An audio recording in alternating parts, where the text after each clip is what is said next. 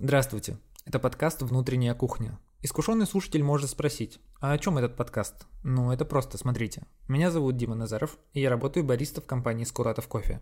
Мы есть в семи городах России, у нас больше 40 кофеин, но важно другое. У нас много крутых проектов, построенных процессов, а главное – людей. Этим всем очень хочется поделиться и рассказать, как у нас все устроено внутри компании. Первом сезоне я продолжаю знакомить вас с представителями разных отделов, и сегодня мы добрались до того, как мы обучаем кофе. Казалось бы, вот кофемашина, вот кофемолка, вперед и научишься. А нет, с этим точно не согласится наша гостья. Юлия Гиль, руководитель отдела обучения по кофе и действующий тренер. Мы с ней обсудили, как она стала тренером по кофе, как сильно за последние 4 года у нас изменилось обучение, как лучше научиться понимать кофе и тренировать вкусовое восприятие. В конце выпуска она даже не удержалась и дала слушателям домашнее задание – вот что значит тренер. Вот что значит Юлия Гиль, гость нашего выпуска.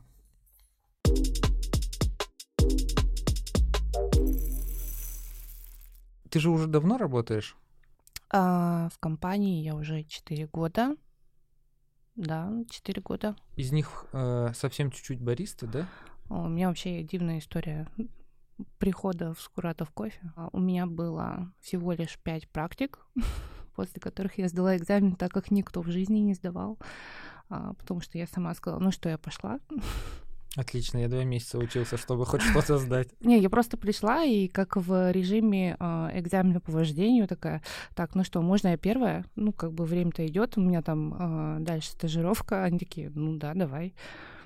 Все, сдала. Я говорю, ну все, я сдала, я пошла. Я говорю, вы мне потом результат скажите, сдала или нет, если что, пересдам. А, на тот момент я даже не знала, что так нельзя. Ну, то есть это было шоком, что некоторые по два раза сдают экзамен. Такой, боже, что пришел, сварил, взбил, отдал, улыбнулся, пошел домой. Все, потом тебе результат сказали, сдал, не сдал. То есть такие дела. И все, 1 июля 1 июля было 4 года, как я работаю с Куратов. 1 июля я стала бариста, а в октябре мы уже с Игорем проводили отборочный э, чемпионат сибирский бариста. Это была классика и каптестинг, на который приезжали все э, сибирского региона э, отбираться потом на Москву, на российский чемпионат. Ой, стойте, стойте, стойте. Не понимаете, про какого Игоря идет речь? Не переживайте, у вас для этого есть я. Игорь Ухов, тренер по кофе, много лет работает в Скуратове. Характер общительный, не женат. Так, разобрались? Давайте вернемся к истории Юли.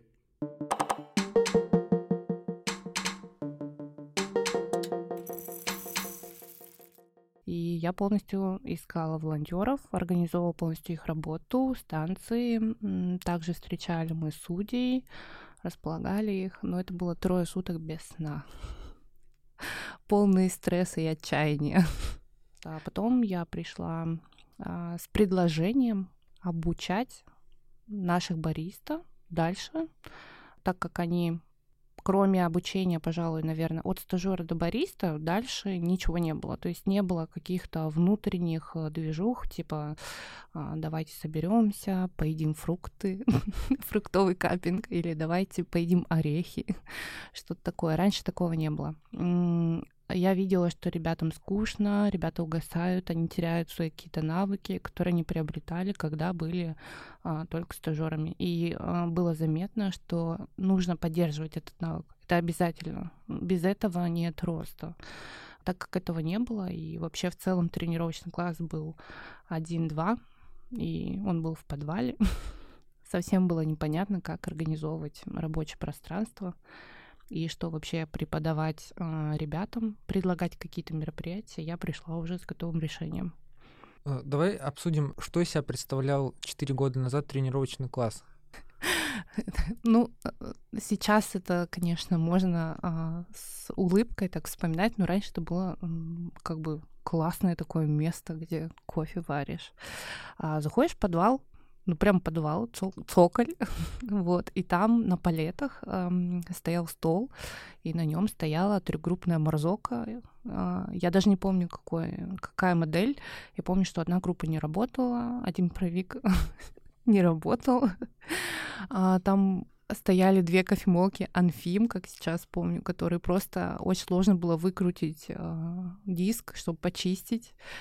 Я, наверное, не знаю, может быть, кто-то задавал вопрос до меня, это, а как чистить? Вот тогда был шок. И где-то там, возле мойки, отдельно, в закутке, стояла кофемолка Малькёнки Яка, на которой э, ты смалываешь зерно и готовишь альтернативу. Я не знаю, какая система была до, потому что когда я пришла, мне такие, вот тебе зерно, на вари. и все. Я так, а как варить-то? Ну, то есть какие у вас требования? Было немного сложно. Но сама как-то все сварила, отдала. Было забавно. Вот, а дальше был большой лекционный, ну как тоже, в подвальном помещении а, такое пространство, где был стол, диван и телек. И вот там вещались все самые основные лекции по сервису. Это было интересно. Сейчас я только осознаю, что это реально было тяжело. Мы проработали в этом помещении два с половиной года. То есть спустя вот только год а, будет в октябре, как у нас есть большой, просторный тренировочный класс в городе Омск. Очень красиво, кстати. Я недавно совсем там первый раз побывал, и выглядит прям, ну, прям очень современно. Офигенные открытые большие окна, все такое беленькое, красивое. Нет, нет, конечно, той атмосферки, когда сырость в воздухе стоит, как, как раньше было. Там было очень много забавных историй в подвале, особенно когда в том году я обучала одна 42 человека. Так получилось, к сожалению или к счастью. И, наверное, тогда был пик моей а, злости. Ну, то есть эмоциональной. Это не значит, что я злюсь на кого-то. А внутренняя злость это была на то, что нужно что-то поменять. Считаю, что это очень крутая эмоция в плане а, реактивного топлива. Ну, типа, нужно быстрее менять, нужно что-то менять прямо сейчас. Уже нет возможности, потому что, посмотрите, уже настолько а, мы большие в Омске. Ну, то есть настолько мы большие, что нам не хватает этого помещения катастрофически. Так получилось, что в том году, в июле, у меня еще обучались ребята на тренеров, которые сейчас действующие тренера. Один из них сейчас в городе Санкт-Петербург работает. Это Мурат Смаков и э, Егор Филатов, который сейчас здесь находится в Омске. И было сложно. Если бы не они, тогда я не знаю. Ну, 42 человека — это два полноценных класса. То есть ты их прямо обучаешь, как в школе. А есть отстающие, ты такой, соберись. Это за месяц, да? Да, да. А за год ты мне говорила, сколько ты посчитала? А, мы считали, это было до пандемии, это был, с 20 на 21 да, год. Я просто, как только начинала в тренерстве, решила посчитать просто, сколько я, конкретно я обучала людей за год. С учетом всех тех, даже кто уходил, это было 200 человек. А, я даже не знаю, возможно, меня кто-то и знает, точнее, меня знают, наверное, больше, чем я кого-то запоминаю. Потому что есть ребята, которых я вижу, я им улыбаюсь, они мне тоже. Я понимаю, что, скорее всего, они у меня обучались но недолго у нас проработали. Ну, это нормально. Я с людьми в одном баре по два года работаю, я до сих пор не знаю, как их зовут. Ну, это грустно, Дим. Ну, ладно.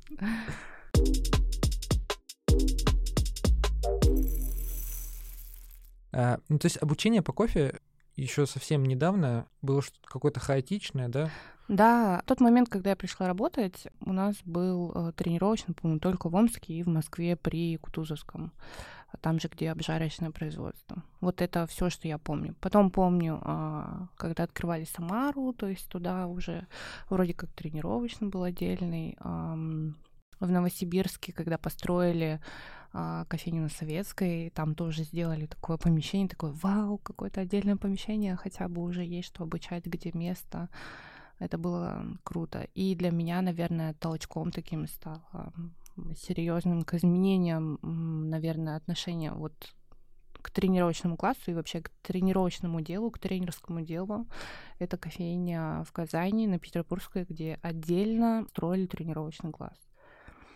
Там это был, наверное, первый проект, в котором спрашивали меня также, как построить, как хорошо расположить э, оборудование, чтобы было зонирование, чтобы ребятам было комфортно потому что э, если посмотреть на тот же самый Камергерский, да, где мы обучали, там пятачок небольшой, на котором умещалось одновременно, ну, я не знаю, даже человек, может быть, шесть вместе с тренерами. Вот. Такая структура, наверное, была. Но это касается, скорее всего, помещений. Структуры тоже не было. Было какое-то обучение, наверное, по интуитивное. Ну, то есть была структура какая-то базовая, основанная, опять же, на обучении XK, на курсах, которые проходили также ребята. Но было понятно, что она не отшлифована, она очень такая зеленая, сырая, и нам нужно больше необходимо было больше, потому что ребятам необходимо было уже на начальном этапе давать хорошую базу, с которой они как минимум полгода точно будут работать и набирать столько вкусового опыта. Это было важно. Но когда у них не было технической какой-то составляющей в обучении, было сложно а, дать им что-то на вкус. Это как а, кататься на коньках. Первое время ты учишься штурмовать Э, коньки, потом стоять на них, потом чуть-чуть вперед, чуть-чуть назад, и только потом уже какие-то там э, разные Скажи, как называется? Пируэты. Пируэт, да. вот. То же самое, по идее, в кофе, когда, наверное, это у меня может быть такой подход, и есть ребята, у которых такой же подход.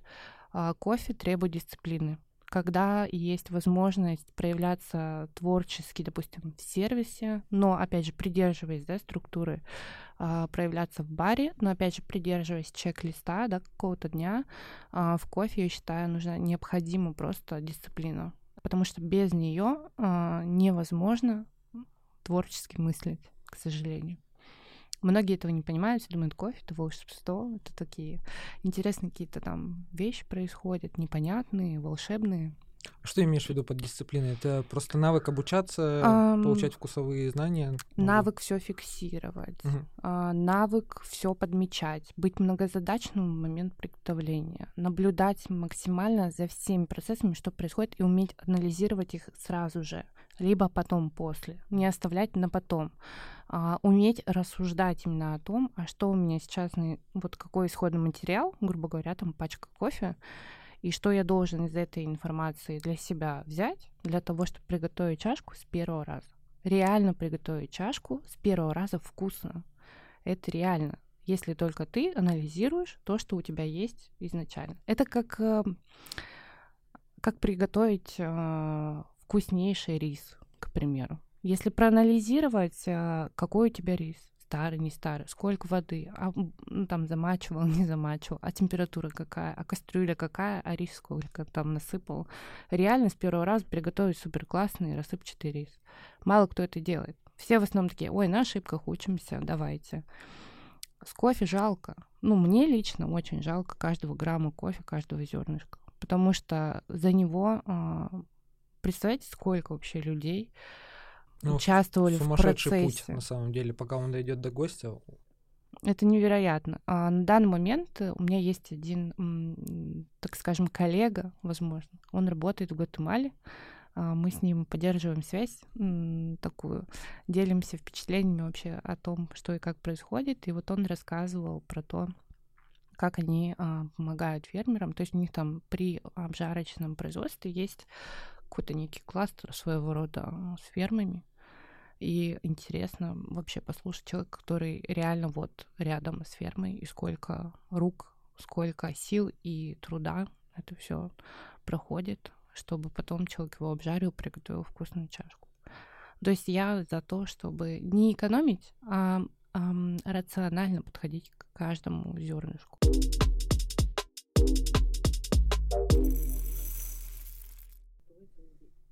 А ты ни разу не была на полях, на ферме? На ферме нет. Ну, конечно, бы хотелось побывать.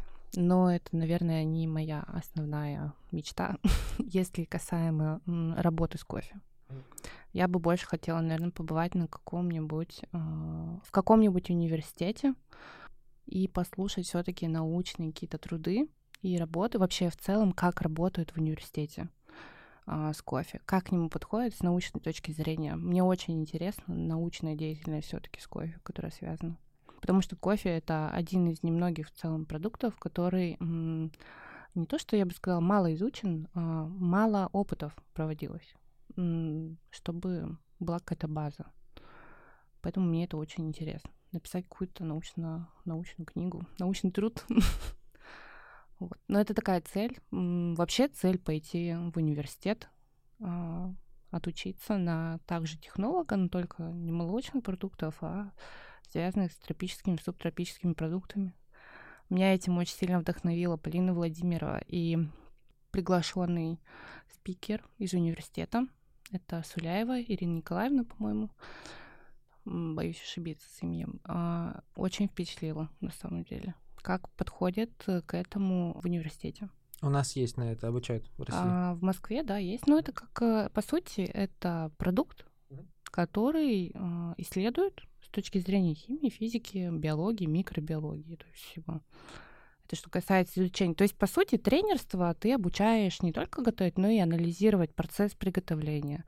А, ты обучаешь человека обучаться то есть анализировать, уметь размышлять, что происходит в момент приготовления. В момент приготовления там большое количество физических процессов, там химических процессов, а до этого предшествовало большое количество микробиологических процессов. Настолько интересно и захватывает, что реально хочется углубиться. Но для приготовления кофе, мне кажется, любому гостю не обязательно это знать. Но это круто, когда бариста, понимая самые какие-то базовые вещи, он уже понимает, что происходит с кофе. Ну, к примеру, сейчас очень э, популярен ферментированный кофе своего рода, но если разобраться с точки зрения ферментации, то это сплошь и рядом. Квашеная капуста, камбуча, малосольные огурцы, вино, уксус, пожалуйста. Ну, то есть кисломолочный продукт. Это все процесс брожения. То есть ферментация — это совсем небольшой процесс брожения. То же самое с кофе. А, основную мысль только нужно понять, зачем это делают. Раньше это делали для того, чтобы быстрее извлечь там из а, а, мякоти, да, кофейное зерно и высушить. Ну, просто потому что это упрощает процесс. Нужно быстрее. А, относительно недавно задумались о том, что это еще и вкус добавляет. Давайте экспериментировать. В этом плане очень сильно вдохновляет uh, Тимур Дудкин. Это человек, который м, работает в компании Маритера, и мы с ним сотрудничаем поставкам зеленого зерна. И у них огромнейшее количество исследований в разных странах и своего рода экспериментов, которые реально вдохновляют на то, чтобы что-то сделать свое.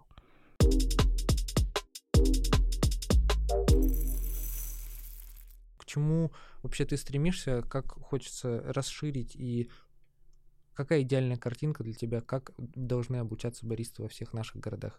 Раньше это было офлайн, ну так скажем, из уст в уста. То есть человек виделся с тренером, они с ним разбирали а, лекцию, кто-то рассказывал постоянно. Я так наговорила два года лекций.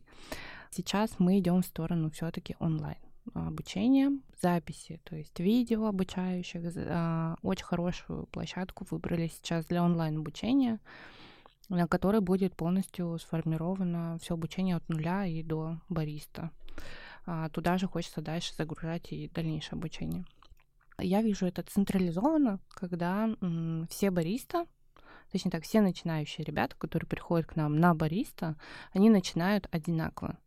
И все получают одну и ту же информацию, которую преподносит централизованно. Это очень круто, потому что любой тренер, к примеру, перемещаясь из города в город, по какой-нибудь там системе work and travel, да, которая у нас есть, он знает, на каком этапе сейчас человек и какую базу он уже приобрел благодаря онлайн-обучению. Затем он приходит в тренировочный класс и начинается практика.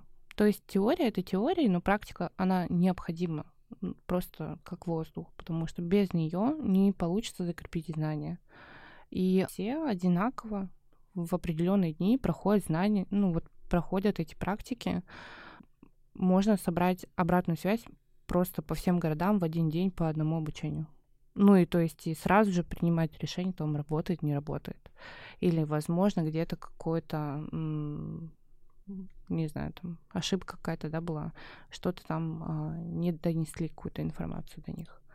Это очень круто. Ну, то есть онлайн обучение, я считаю, это очень классно. Я сама обучалась онлайн целый год в школе Хиббинс. Безумно благодарна вообще этому обучению. Я, правда, устала, как человек, который устал учиться целый год, а, взяла отпуск, академию отпуска, чтобы делать свое обучение. А, меня сейчас радует, что все ребята-тренера, которые есть э, в команде тренировочных классов, команде тренеров, они все сейчас задействованы в этой работе. То есть каждый написал хоть маленькую, но часть э, вот этого большущего обучения. Какой-то определенный текст, какой-то, возможно, определенный тест или подобрал какое-то определенное видео. Это замечательно, то, что все приняли участие в этом обучении, в формировании, так скажем, этого обучения. В дальнейшем хотелось бы, чтобы это обучение ушло прямо на поток, то есть э, было самостоятельным. То есть чтобы функцию э, какую-то обучающую все-таки э, несла платформа с обучающими видео, и ребята занимались только практикой. Потому что освобождается большое количество времени для работы с опытными бариста. Там уже сложнее. Там прям такой soft skill прокачиваешь невероятный по вкусовосприятию, по капинговым каким-то вот процессам. Это прям интересно. В дальнейшем прям интересно заниматься, если ходишь каждый месяц. У нас обучение, оно такое цикличное. Раз, э, точнее так, 12 тем, 12 месяцев. Спустя 12 месяцев аттестация.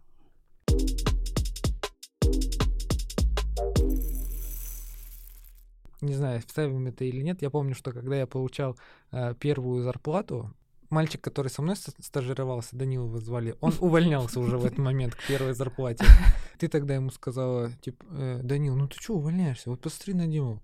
Чувак троечником был, ничего не знал, вот работает нормально. Я вот подумал, что действительно много людей, с которыми, которые лучше меня обучались, Э, были более талантливые. Где они сейчас, я хочу сказать? Они работают где-нибудь в IT-проектами с зарплатой под 150 тысяч, а я до сих пор скоротаю. Ну, вот тут тоже такое, знаешь, я на самом деле не понимаю немного иногда таких рассуждений, потому что для меня а, работа вообще э, с кофе, она долгоиграющая. Ну, то есть это прям в долгую игра. А, за четыре года работы я скажу, что я набралась огромнейшее количество знаний и опыта, а, который позволяет мне сейчас, а, ну это прям сверх, да, там, а, позволяет мне буквально взглянуть, что человек делает, и понять, что, ну, то есть все в порядке он делает или что-то не так. Если поддерживать этот навык постоянно, то есть можно всегда помочь адаптировать под разные восприятия, то есть ту же, одну и ту же технику там вливания или одну и ту же технику вспенивания молока или а, там не знаю приготовление эспрессо рассказать вот по-простому как если бы ты рассказывал как варить борщ к примеру. То есть чем больше примеров ты приводишь из жизни а, с которыми ты сталкивался тем проще и быстрее адаптируются люди потому что вроде бы как кофе это что-то там что никогда в жизни не делал на самом деле все это делали только с другими продуктами. Это продукт термической обработки. И когда ты начинаешь ему объяснять, что это все просто на самом деле, а просто нужно немного поразмышлять. Ну, все таки а, ну да, точно. А ну вот же оно, ну не заметил. Или там, ой, я не обратил внимания. Когда есть дисциплина, то вообще супер классно работают. И троечники в этом плане, они э, молодцы, потому что троечники всегда найдут э, выход из ситуации.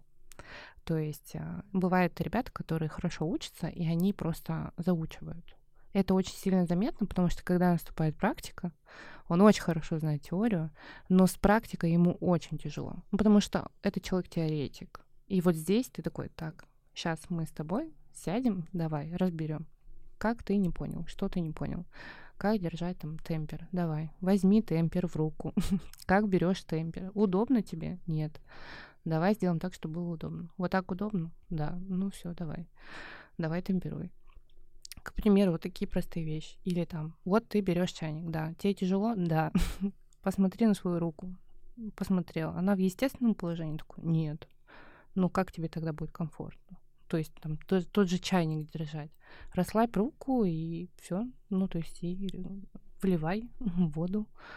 Ну, такие вот простые вещи, которые, казалось бы, такие, ой, да, я не задумывался о том, что там держать чайник нужно расслабленно и это будет важно. Да, это важно, потому что человек даже наблюдая за тобой со стороны, замечает вот эту напряженность, и ему самому как-то волнительно, а что же там получится у меня в чашке. Вот такие вот дела.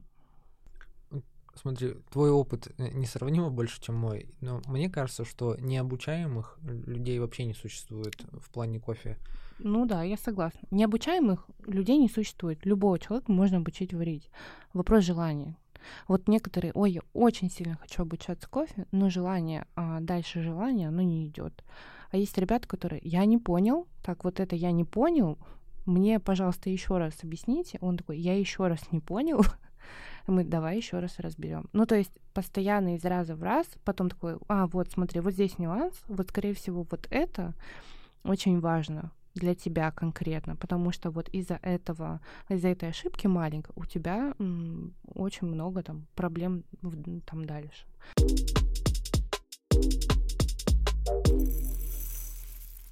Была такая штука, когда я обучался, э, вот я пробовал кофе, да, то есть я до этого почти каждый день его пил, ну, просто варили в турке, то есть самый примитивный способ, вообще какой-то коммерческий покупной, и я его просто употреблял в качестве чего-то жидкого. Никогда в жизни не задумывался, вкусно мне, невкусно, невкусно сахара добавлю, вот. А, а потом, когда а, уже занятия по эспрессо были, а, были такие моменты, когда пробуешь, а, и вроде бы ты уже э, можешь там разобрать на какие-то базовые вкусы, да, э, но ты вот попробовал, а ничего в голову не пришло. Ты, ну, ты помнишь, ну, язык мокрый, все, единственное ощущение. Были такие моменты, когда пробуешь, э, и вроде бы ты уже э, можешь там разобрать на какие-то базовые вкусы, да, но ты вот попробовал, а ничего в голову не пришло. Ну, Язык мокрый, все, единственное ощущение. Слушай, ну в таких случаях говорю, говорите честно. Ну то есть вот если я, ну и бывает такое, я тоже когда обучалась э, на кью-каппинге, вот я пью кофе, я понимаю, что я ничего не чувствую. Ну типа вот просто, просто кофе и все. И вот, вот он просто в целом сладкий. И все, и больше ничего. И это нормально. Ну, то есть, стоит сказать честно, я не понимаю, и вот мне кажется, что он, ну, просто какой-то вот кисло-горький или там сладко-горький, и все. То есть этого уже хотя бы будет достаточно для того, чтобы определить хотя бы, какие базовые вкусы там есть.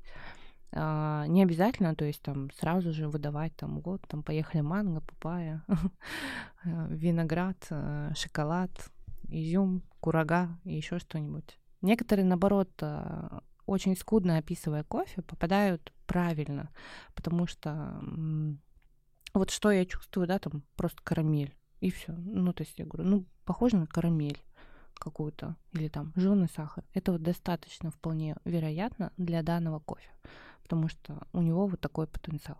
Это самый там максимально простой какой-то обычный, э, не знаю, кофе, около коммерческий. И все.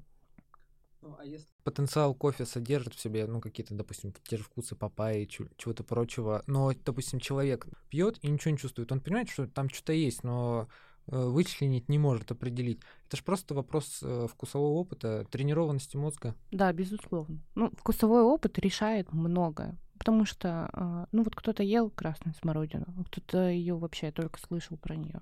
Кто-то, там, не знаю, ел манго папайю всю свою жизнь, да, а кто-то вообще в жизни ни разу этого не пробовал. Это нормально, вкусовой опыт у всех абсолютно разный.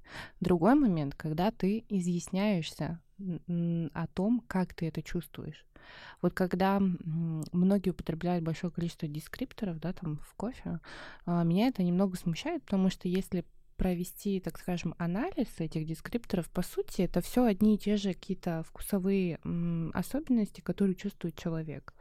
И бывает такое, там, а, дикий спор начинается. Вот, я там чувствую абрикос, он нет, я чувствую персик, вот там я вообще кашмирский персик чувствую. Это такой, ребят, стойте, давайте разберемся. А, Какой вкус конкретно вы в данный момент, ну, в момент глотка вы там ощущаете? Он там, ну, такой вот искристый, обволакивающий, покалывающий, освежающий, слегка стерпкий, да, там какой-то, очень похож на какой-то косточковый. Может быть, вполне достаточно, что это будет фруктовые косточковые. Если вы точно уверены, прям вот стопроцентно, что это персик, ну, назовите вы это косточковые фрукты, к примеру. Ну, там, хотите вы прям персик, ну, назовите вы персиком. Но не факт, что другой человек, ну, то есть поймет, когда вы просто персик скажете, если он не откалиброван с вами. Вот. То есть в целом это норма э, там чего-то конкретного не чувствовать, да? Ну, или что-то а... приблизительное, просто не называть это так, как... Допустим. Я бы сказала, проблема в языке, в, mm-hmm. в речи, точнее так, не во вкусовосприятии, а в том, как люди а, вообще потребляют пищу как они ее описывают. У нас есть одно из заданий а, для ребят-стажеров. Они очень сильно а, удивляются, когда я им это задаю. А, я их прошу описать свой ужин или завтрак. Ну, то есть я им прям даю задание. Ребят, вот, а сегодня у вас задание. Они такие, сейчас напряглись все такие, сейчас будем там книги читать.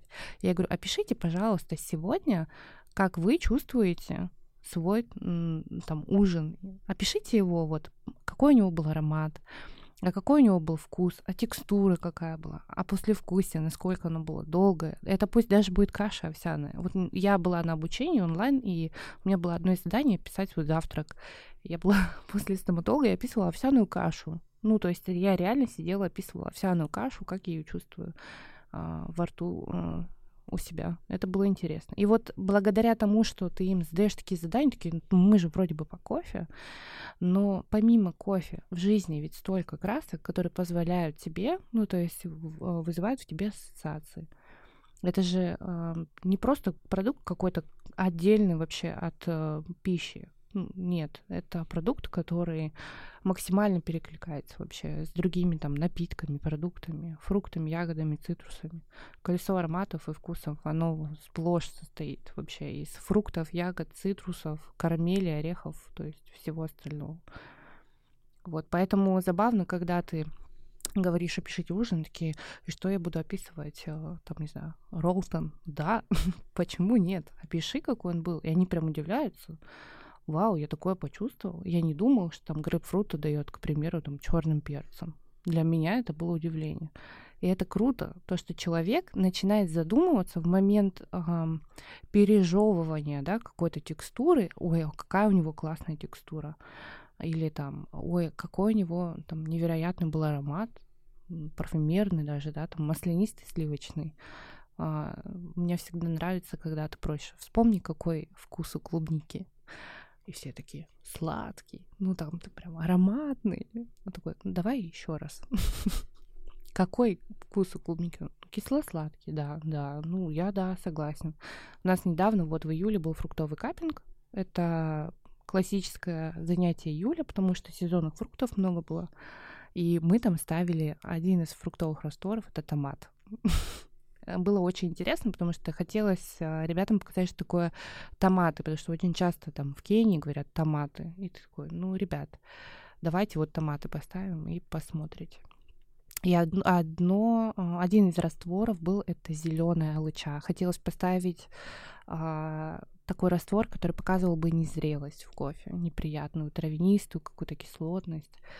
И все были удивлены очень, что вот это да. Ну, то есть, ах, вот он какой томат. Ну да, тогда вот это точно не томат в кофе.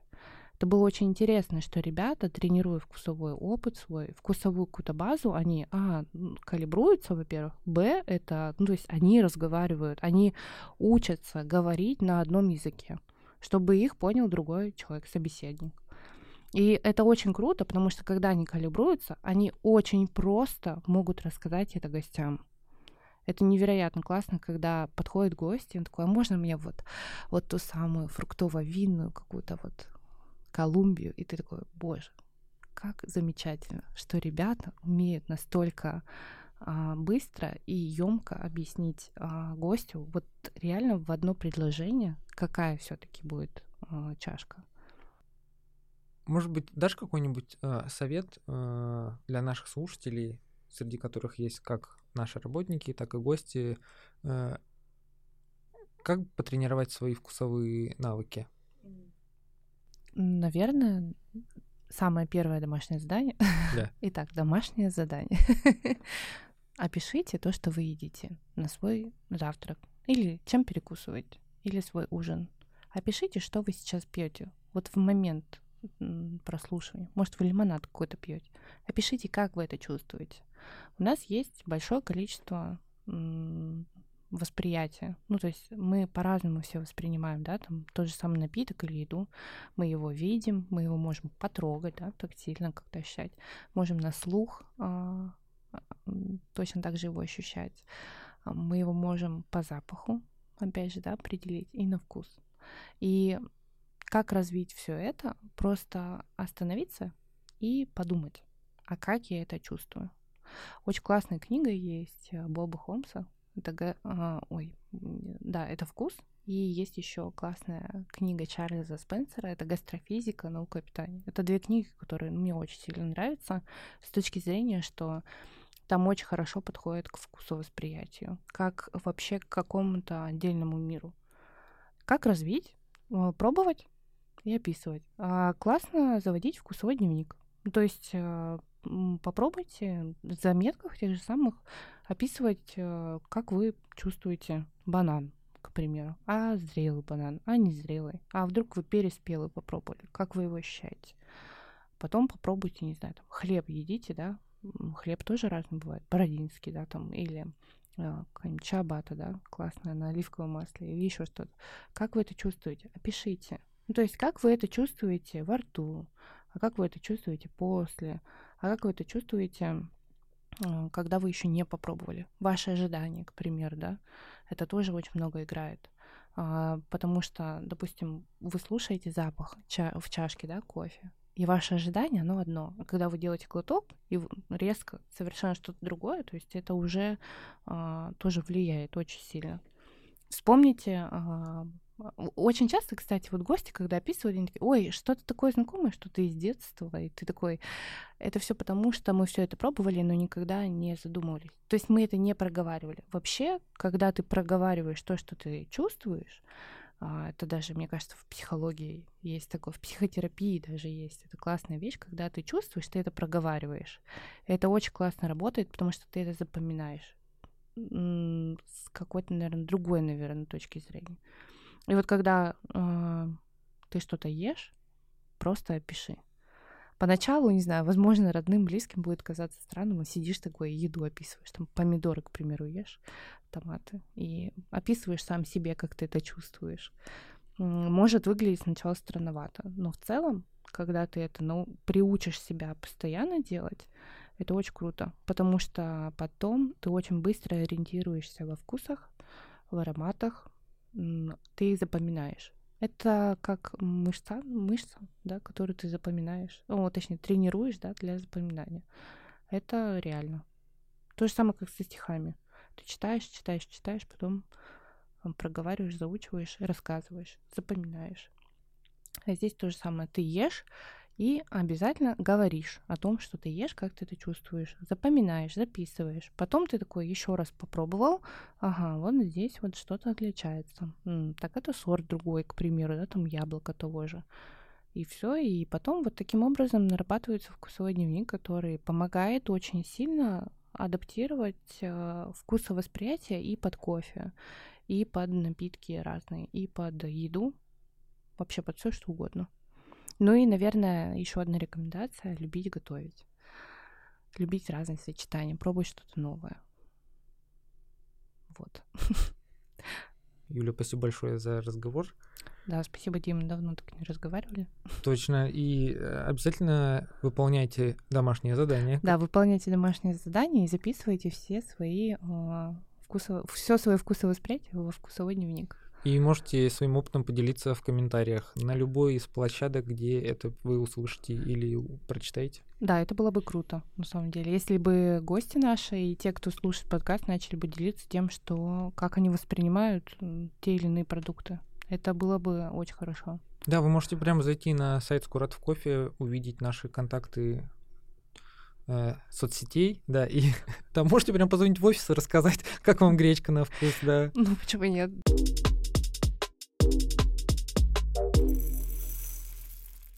Это был четвертый выпуск подкаста «Внутренняя кухня» о компании «Скуратов кофе».